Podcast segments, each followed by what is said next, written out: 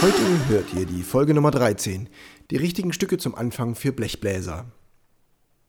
Wir gehen den Fragen nach, welche Eigenschaften sollten die Stücke haben am Anfang, damit ihr schnell vorwärts kommt.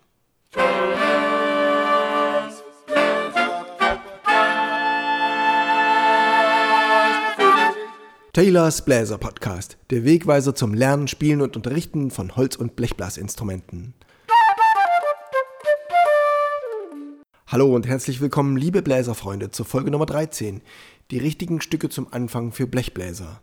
Letzte Woche habt ihr die richtigen Stücke zum Anfang für Holzbläser schon gehört und davor gab es die Einspielfolge, wo ihr die PDF herunterladen könnt, wo ihr für Trompete und Posaune auch Stücke findet, womit ihr euch einspielen könnt.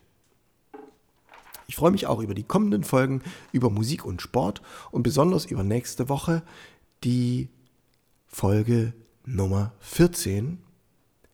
Sieben Tipps, wie du dich zum Üben überlistest. Aber heute sind wir bei den richtigen Stücken zum Anfang für Blechbläser. Und wir beginnen mit dem Bläserreim dazu. Wenn es Takt hat wie ein Reim, fühlst du rhythmisch dich gut ein. Ist der Töne Klang Natur, bleiben deine Finger stur. Wenn sie nun benachbart liegen, muss sich deine Hand bewegen.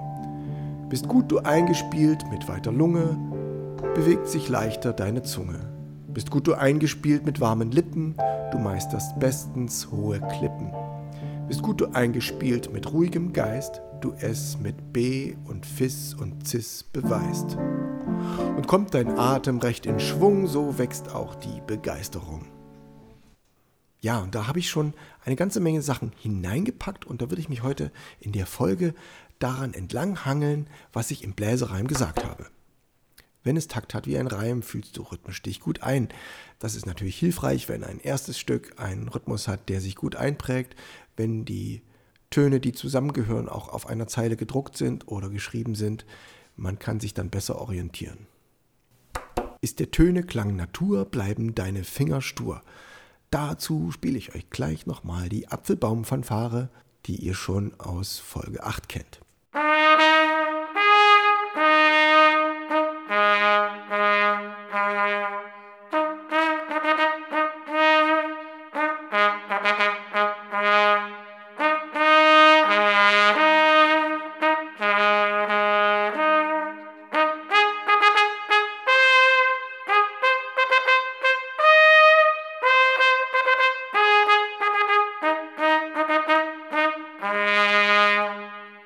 Es ist das Besondere an den Blechblasinstrumenten, dass sie auf der Naturtonreihe aufbauen und dass das eine wichtige Orientierung am Anfang für die Lippen bildet. Ihr habt dieses auf der Trompete und auf der Posaune, auf der Tuba, auf dem Waldhorn, auf dem Tenorhorn, auf dem Bariton, auf dem Euphonium, auf dem Jagdhorn selbst und auf dem Alphorn. Und die Naturtrompete, die hatte vor 1813 auch noch keine Ventile und hat also auch nur diese Naturtöne zur Verfügung gehabt. Da habe ich noch eine kleine Ergänzung zur Geschichtsfolge, zur historischen Entstehung von Posaune und Trompete, Folge 3. Denn da habe ich Heinrich Stölzel erwähnt, der eben zu dieser Jahreszahl 1813 diese Ventile da eingebaut hat. Er hat selbst Horn gespielt und am Horn das eingebaut. Er ist in Schneeberg geboren, 1777 und in Berlin gestorben, auch zu einer Schnapszahl 1844. Und er ist nicht zu verwechseln mit Gottfried Heinrich Stölzel, der einem 80 Jahre früher im Erzgebirge auch geboren ist, aber 1690 in Grünstädtel. Also Heinrich Stölzel, der Erfinder von diesen Ventilen, 1777 in Schneeberg im Erzgebirge und Gottfried Heinrich Stölzel, 1690 in Grünstädtel. Gottfried Heinrich Stölzel war Komponist und der Sohn eines Kantors und Kirchenmusiker und 1749 in Gotha gestorben. Heinrich Stölzel, der Erfinder, war der Sohn eines Stadtpfeifers und hat demnach auch selbst viele Instrumente gespielt, auch Geige und Trompete und allerlei. Wenn sie nun benachbart liegen, muss sich deine Hand bewegen. Das haben wir bei der Trompete oder bei der Posaune. Eben diese Ventile helfen uns, die Lücken zwischen den Naturtönen zu schließen. Bist gut du eingespielt mit weiter Lunge, bewegt sich leichter deine Zunge. Das ist sehr interessant, denn ich bin selbst durch viele Lehre und viele Ausbildungen gegangen und da war Zunge immer ein Thema. Also nicht immer ein Thema, aber es kam immer mal vor und es hat mich immer eher irritiert, als dass es mich vorwärts gebracht hat. Ich beobachte das bei meinen Schülern und ich gehe ganz selten besonders auf die Zunge ein.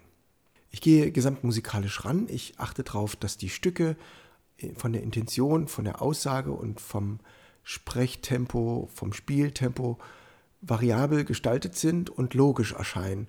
Und dann kommt es meist automatisch dazu, dass die Schüler die Zunge richtig bewegen.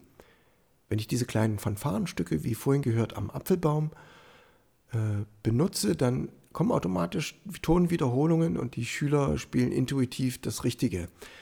Und das hat auch wesentlich mit dem Luftfluss zu tun. Wenn Sie sich natürlich fühlen und sich die Melodie vorstellen können, ist die Luft im Fluss und dadurch kann sich die Zunge leicht bewegen. Ein Stück, das die Vorstellungskraft der Spieler sehr stark fördert, ist zum Beispiel der Obdachlosenblues. Es ist ziemlich leicht zu spielen, eine einfache pentatonische Melodie mit ein bisschen Blue Note drin. Und die findet ihr in meinem Taylor Rebook. Und ich habe vor, in Kürze ein Playlong auf meinen YouTube-Kanal hochzuladen, dann könnt ihr es selber üben.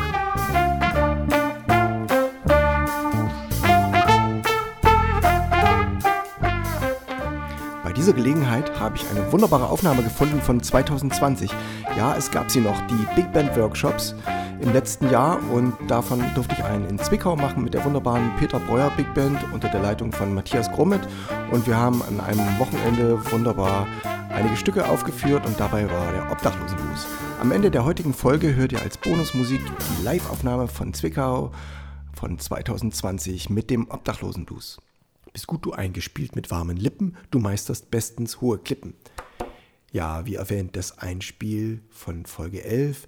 Wenn ihr das benutzt und immer weiter nach oben schraubt, dann wird eure Lippe immer flexibler und weicher und wärmer beim Einspielen und ihr könnt beim Einspielen genau dann feststellen, an welcher Stelle eure Grenzen liegen und sie immer ein bisschen weiter nach oben verschieben.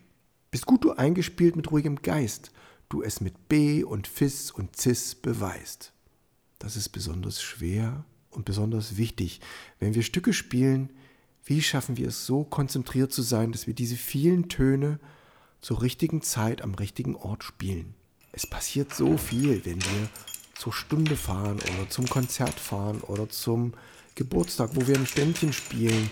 Dann kommt die U-Bahn zu spät oder wir haben ein hupendes Auto an einer roten Ampel oder wir haben noch das Geschenkband vergessen oder wir treffen jemanden, den wir lange nicht getroffen haben oder wir haben im Briefkasten noch was zu erledigen ist, da muss noch eine Rechnung bezahlt werden und unser Kopf ist voller Gedanken. Diese ganzen Gedanken verbrauchen unsere Denkkapazität und deswegen ist es manchmal ganz schön schwierig, in die Musik reinzukommen. Nehmt euch Zeit. Ihr werdet davon, von dieser Zeit, einen großen Gewinn haben und alles, was ihr übt, kommt dann schneller und leichter rüber. Tief durchatmen, ruhige Passagen spielen, Passagen spielen, die ihr euch wirklich vorstellen könnt. Deswegen komme ich immer wieder auf meine kleinen Einspiele zurecht. Es sind drei, vier Töne, die ihr euch vorstellen könnt, die ihr spielt und die dann ein Stückchen höher gehen und ein Stückchen höher.